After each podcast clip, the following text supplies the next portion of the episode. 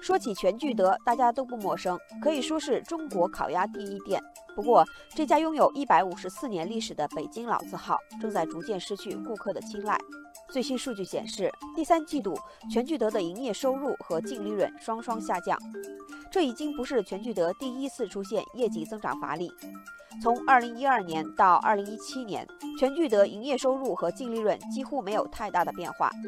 如今的全聚德更像是外地游客来北京旅游的一道打卡景点，这引发了不少网友的热议。有网友说，一直以来说起老字号就有很多的标签，比如说品质好、认可度高、知名度高等等。但是如今，很多老字号已经没有了这些光环。网友串串红说。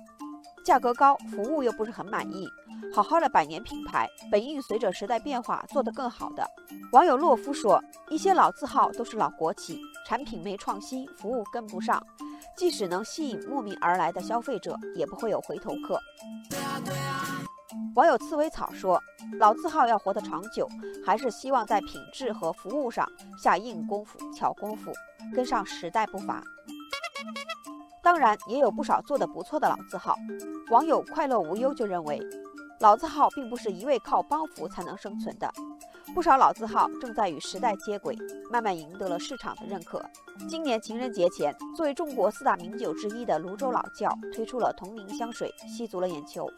前不久，冠生园旗下的大白兔奶糖宣布与上海佳化联合股份有限公司旗下的美加净跨界合作，推出联名款大白兔奶糖味润唇膏。